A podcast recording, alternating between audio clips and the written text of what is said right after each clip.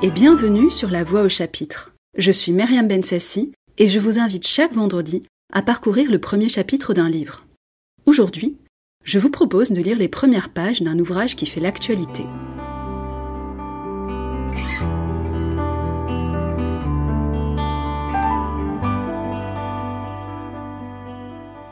Après Dune, je voulais partager avec vous le plus important des romans d'anticipation qui a bouleversé ma vision adolescente de l'histoire, de la manipulation, du totalitarisme.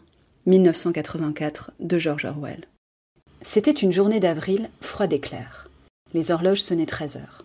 Winston Smith, le menton rentré dans le cou, s'efforçait d'éviter le vent mauvais. Il passa rapidement la porte vitrée du bloc des maisons de la Victoire, pas assez rapidement cependant pour empêcher que s'engouffre en même temps que lui un tourbillon de poussière et de sable. Le hall sentait le chou cuit et le vieux tapis. À l'une de ses extrémités, une affiche de couleur, trop vaste pour ce déploiement intérieur, était clouée au mur. Elle représentait simplement un énorme visage, large de plus d'un mètre, le visage d'un homme d'environ quarante-cinq ans, à l'épaisse moustache noire, aux traits accentués et beaux. Winston se dirigea vers l'escalier. Il était inutile d'essayer de prendre l'ascenseur. Même aux meilleures époques, il fonctionnait rarement. Actuellement, d'ailleurs, le courant électrique était coupé dans la journée. C'était une des mesures d'économie prises en vue de la semaine de la haine. Son appartement était au septième.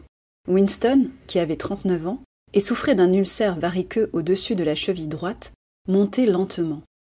Il s'arrêta plusieurs fois en chemin pour se reposer. À chaque palier, sur une affiche collée au mur, face à la cage de l'ascenseur, l'énorme visage vous fixait du regard. C'était un de ses portraits, arrangé de telle sorte que les yeux semblent suivre celui qui passe. Une légende, sous le portrait, disait Big Brother vous regarde. À l'intérieur de l'appartement de Winston, une voix sucrée faisait entendre une série de nombres qui avaient trait à la production de la fonte.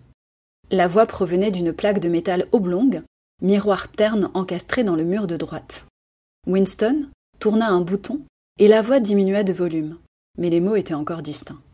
Le son de l'appareil, du télécran comme on disait, pouvait être assourdi, mais il n'y avait aucun moyen de l'éteindre complètement. Winston se dirigea vers la fenêtre.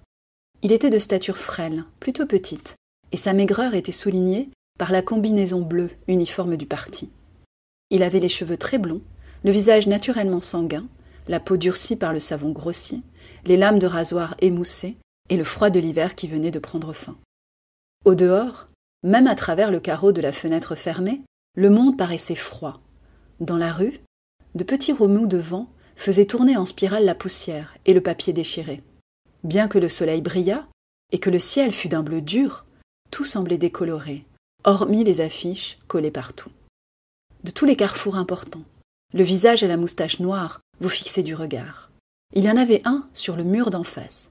Big Brother vous regarde, répétait la légende tandis que le regard des yeux noirs pénétrait les yeux de Winston. Au niveau de la rue, une autre affiche, dont un angle était déchiré, battait par à coups dans le vent, couvrant et découvrant alternativement un seul mot Hank Sok. Au loin, un hélicoptère glissa entre les toits, plana un moment, telle une mouche bleue, puis repartit comme une flèche dans un vol courbe. C'était une patrouille qui venait mettre le nez aux fenêtres des gens. Mais les patrouilles n'avaient pas d'importance. Seule comptait la police de la pensée. Derrière Winston, la voix du télécran continuait à débiter des renseignements sur la fonte et sur les dépassements des prévisions pour le neuvième plan triennal. Le télécran recevait et transmettait simultanément. Il captait tous les sons émis par Winston, au-dessus d'un chuchotement très bas. De plus, tant que Winston demeurait dans le champ de vision de la plaque de métal, il pouvait être vu aussi bien qu'entendu.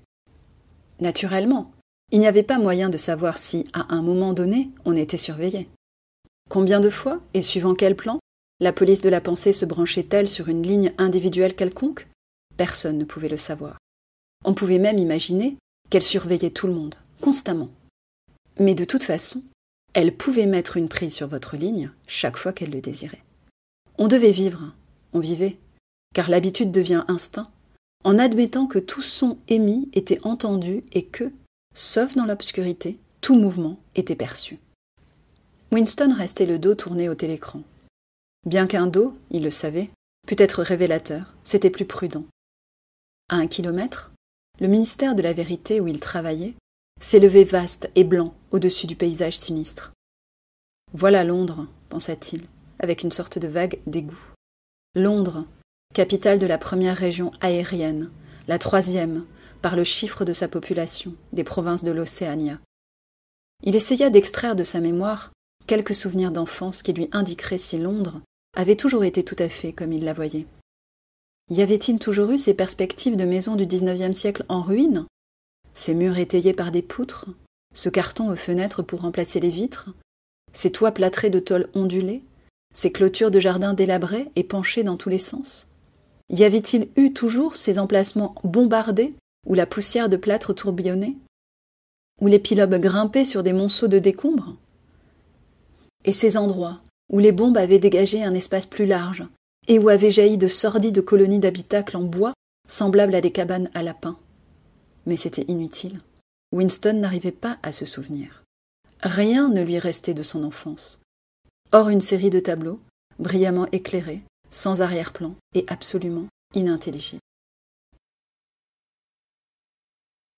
Quel est l'étrange univers de Winston?